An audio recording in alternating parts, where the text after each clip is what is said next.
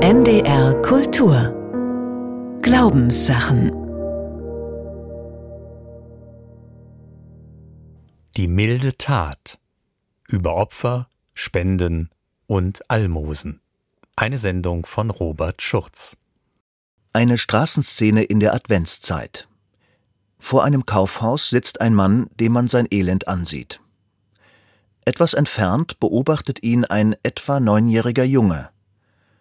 Der Anblick des Bettlers löst in ihm Mitleid, etwas Angst und vielleicht auch ein Schuldgefühl aus.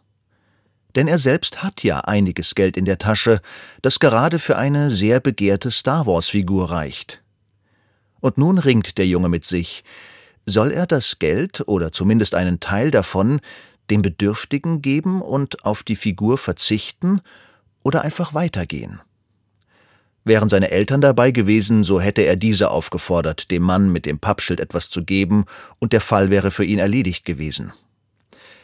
So aber ist er auf sich allein gestellt im emotionalen Kampf zwischen zwei Gefühlsregungen.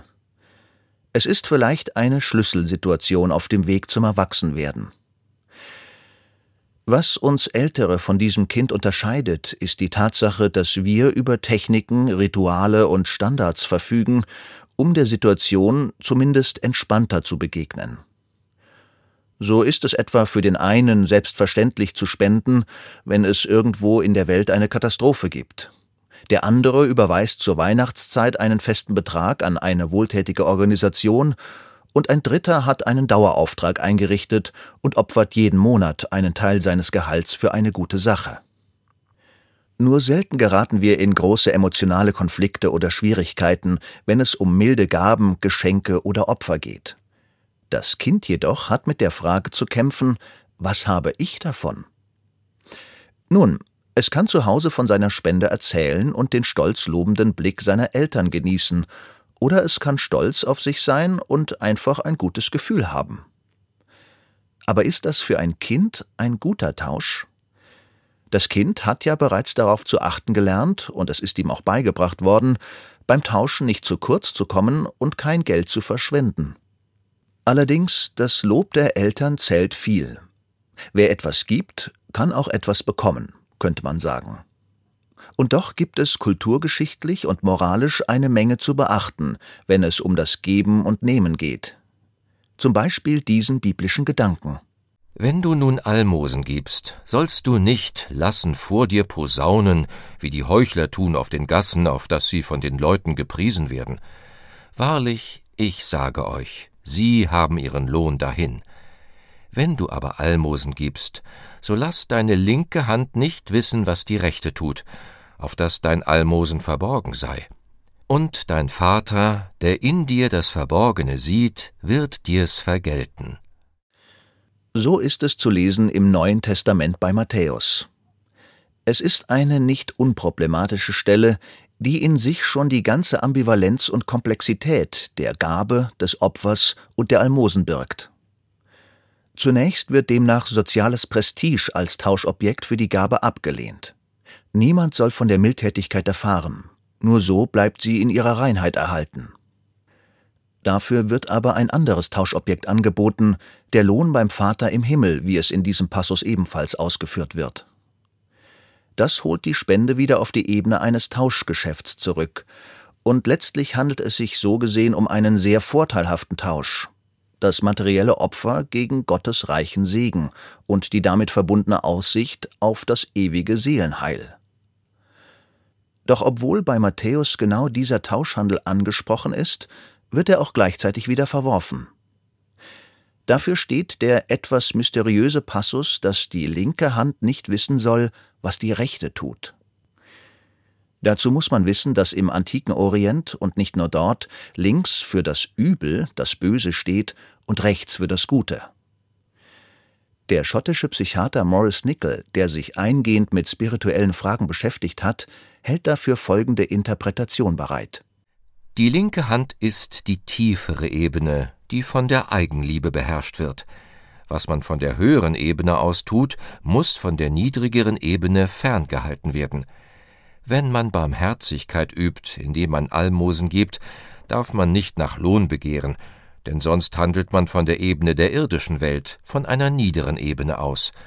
Ja, noch mehr, man darf nicht einmal darüber nachsinnen, was man getan hat, nicht mit sich zu Rate gehen und sich für sein vornehmes Betragen gratulieren, sonst wird das, was man getan hat, zur Verdienstlichkeit, selbst wenn niemand davon weiß. Was hier thematisiert wird, ist die Möglichkeit einer Gabe, eines Geschenks ohne jede Erwartung, ohne jede Gegenleistung, und sei es nur in Form eines guten Gefühls. Die Frage ist, ob es solche reine Gabe überhaupt geben kann. Eine Gabe, die in sich nicht die Logik eines Tausches enthält und eben auch nicht die Erwartung irgendwelcher Gegengaben weckt. Es wäre die absolut freie Gabe, und der Geber wäre in der Position der reinen Selbstlosigkeit. An dieser Stelle gilt es auf einen wichtigen Unterschied hinzuweisen. Zum einen gibt es die direkte Gegengabe in Form eines Gegengeschenkes, eines Prestigegewinns oder eine durch die Gabe hervorgerufene Dankbarkeit. Es gibt aber auch einen indirekten Gegenwert, der sich durch ein gutes Gefühl, ein gutes Gewissen ausdrückt. Ich verschaffe mir selbst also ein gutes Gefühl, gewissermaßen als Gegenwert zur erbrachten Gabe. Einige Philosophen haben daraus sogar die Idee entwickelt, dass ich durch die Gabe mein erlebtes Leid mindere, mein empfundenes Mitleid also geringer wird. Wie dem auch sei, die Frage bleibt, was es mit diesem guten Gefühl auf sich hat und wie es sich messen lässt. Dazu ein Gedankenspiel. Wir besuchen eine Komödie im Stadttheater und zahlen für die Eintrittskarte 25 Euro. Dafür erhalten wir ein gutes Gefühl und erleben Momente der Heiterkeit. Wie aber sieht das gute Gefühl im Falle einer Gabe, einer Spende aus? Dieser Fall ist schwieriger, denn der Spender erhält, im Gegensatz zur Theatervorstellung, zunächst nichts. Er muss sich das gute Gefühl selbst verschaffen. Der Geber oder Spender wird auf sich selbst zurückgeworfen mit der Frage, was ist mir mein gutes Gefühl wert? Und er wird merken, dass er dafür keinen festen Wechselkurs hat. Diese Problematik betraf auch das rituelle Opfer, das in vielen Religionen lange Zeit eine zentrale Stellung einnahm. Doch schon in der jüdischen Religion wird dem Opfer ein ambivalenter Charakter zugeschrieben, der Kult darum vielfältig verstanden. Zum einen wird es als Geschenk an Gott gedeutet, sofern das Opfer am Altar dargebracht wird, also an dem Ort, wo sich der festen Überzeugung der Gläubigen nach Gott und Mensch im Ritual begegnen. Zum anderen heißt es bei Jesaja: Was soll mir die Menge eurer Opfer, spricht der Herr. Ich bin satt der Brandopfer von Widdern und habe keine Lust zum Blut der Lämmer und Böcke. Der biblische Gott verlangt Hingabe. Materielle Opfer entgegenzunehmen, ist für ihn nicht zwingend. Es ist ja auch in gewisser Weise paradox, Gott etwas zu geben, was er nicht braucht, was er immer schon besessen hat. So kann der Sinn der Opfergabe eigentlich nur darin bestehen, die Bereitschaft des Menschen zu signalisieren, Wertvolles und Lebenswichtiges demütig abzugeben. Die radikalste Form eines so verstandenen Rückgabeopfers besteht in der Selbsthingabe sofern Gott als derjenige verstanden wird, der das Leben gibt. Deutlich wird das an der Schlüssellegende von der befohlenen Opferung Isaaks. Darin zeigt Abraham absolute Hingabebereitschaft. Denn als ihm gesagt wird, er solle seinen Sohn opfern, zögert er nicht und stellt auch keine Fragen. Er ist bereit, mehr als sich selbst zu opfern, wenn man annehmen kann, dass die meisten Väter lieber selbst sterben würden, als ihren Sohn zu opfern. So sagt Abraham dann auch nicht, nimm lieber mich. Nein, Gottes Wort zählt, ungeachtet der persönlichen Folgen. Aber es kommt ja bekanntlich nicht zum Äußersten. Und Abraham wird zudem reich belohnt, indem seine Nachkommen gesegnet sind und das Leben von Generation zu Generation weitertragen.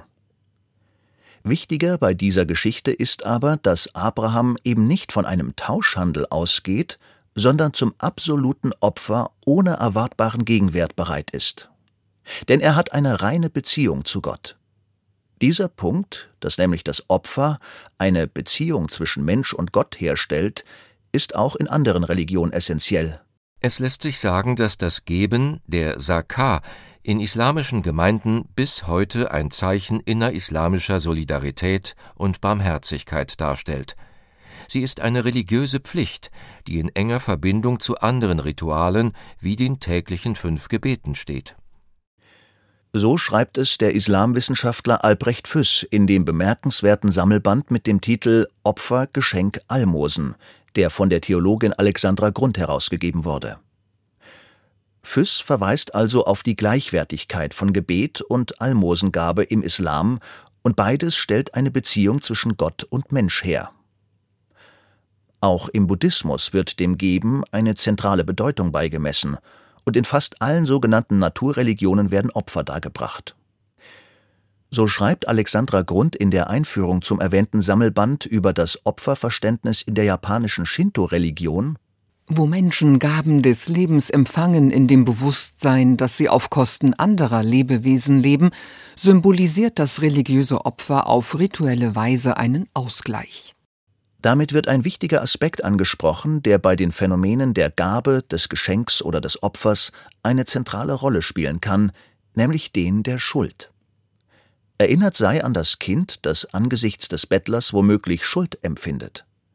Der Gedanke könnte hier sein, mir geht es so gut und dem Mann geht es so schlecht, das ist ungerecht.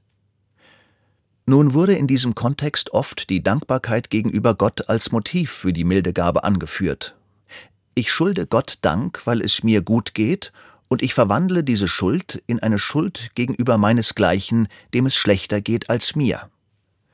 Dieser Aspekt führt uns aber direkt zu einer wichtigen Voraussetzung des Tausch- und Schuldprinzips, nämlich zu der Voraussetzung einer Welt begrenzter Ressourcen, in der die Gaben ungleich verteilt sind. Wenn es eine unendliche Fülle an Gütern in der Welt gäbe, bräuchte niemand ein Opfer zu bringen, würde keinerlei Spende benötigt. So erhält das Geben unter Menschen seinen Sinn und seinen Wert eben nur in einer Welt begrenzter Ressourcen, in der jede Gabe eine Schuld tilgt und eine neue Schuld schafft. Das zumindest hat der Ethnologe Marcel Mauss herausgearbeitet, der sich als erster eingehend mit dem Phänomen des Geschenks oder der Gabe beschäftigt hat. Berühmt geworden ist dabei der sogenannte Potlatch, ein Schenkungsritual, das bei einigen indigenen Völkern Nordamerikas besonders ausgeprägt ist. Der Potlatch wird als spirituelles Fest abgehalten und dessen zentraler Bestandteil ist die möglichst großzügige Verteilung von wertvollen Geschenken. Zwar verpflichtet dies den Beschenkten auch einen Potlatch abzuhalten, aber das Prinzip dabei ist nicht eine Gleichheit herzustellen, sondern möglichst alle anderen an Schenkungsfreude zu übertreffen. Der Status desjenigen steigt, der besonders viel gibt. Bei Wikipedia heißt es demnach Für das soziale Gleichgewicht der indianischen Gesellschaft hatte dies zur Folge, dass es nur selten zu einer dauerhaften Häufung von Reichtümern in den Händen einzelner Personen oder Familienzweige kommen konnte. Das passte nun nicht zur abendländischen Kultur, deren Wirtschaftsverständnis auf dem Tauschprinzip und auf Gewinnmaximierung aufgebaut ist. Bemerkenswerterweise waren es auch Missionare, die im Potlatch einen Gegensatz zum Christentum sahen. Das Verbot wurde vor allem auf Drängen von Missionaren und Regierungsmitarbeitern erlassen, die Potlatches als verschwenderisch, unproduktiv und als Gegensatz zu zivilisierten Werten ansahen. In dieser Begründung fällt ein Schlüsselbegriff Verschwendung. Verschwendung hat zunächst eine negative Wertigkeit. Wenn man etwa Nahrungsmittel in den Abfall wirft, spricht man von Verschwendung, weil man keinen Gegenwert erhält. Im Gegensatz etwa zum Nahrungsmittelopfer, dessen Spur wir noch im Erntedankfest erkennen. Hier wird ein spiritueller Gegenwert angestrebt, dass nämlich Gott auch künftig das Korn segnen möge. Der französische Philosoph Georges Bataille hat das Konzept der Verschwendung zur Grundlage seiner allgemeinen Ökonomie gemacht. Verkürzt gesagt geht es ihm darum, dass archaische Gesellschaften den erwirtschafteten Überfluss verschwenden, indem sie entsprechende Werte in rituellen Festen vernichten. Verschwendung wird so als eine Art Rückgabeaktion verstanden. Was für den einen nicht lebensnotwendig ist, wird der Erde, der Natur, dem Sein, dem Mitmenschen oder einem Gott zurückgegeben. Dass beim rituellen Akt der Verschwendung auch soziale Bindungen gegründet und verstärkt werden, ist ein zweiter Effekt dieses Phänomens. Man darf Verschwendung nicht sofort mit Maßlosigkeit oder Luxus gleichsetzen. Wenn ein Playboy sich ein sündhaft teures Auto kauft, dann erhofft er sich als vermeintlichen Gegenwert einen gesteigerten Fahrspaß oder persönliches Prestige. Erst wenn er diesen teuren Wagen mutwillig zerstören sollte, würde es sich um eine Verschwendung handeln. Die Problematik der Verschwendung wird auch im Neuen Testament angesprochen. An der Stelle im Matthäusevangelium nämlich, als Jesus in Bethanien weilt und eine Frau ihn mit einem Salbungsöl übergießt. Die Jünger murren und halten diesen Akt für eine Verschwendung. Man könne doch dieses Öl verkaufen und den Erlös den Armen geben.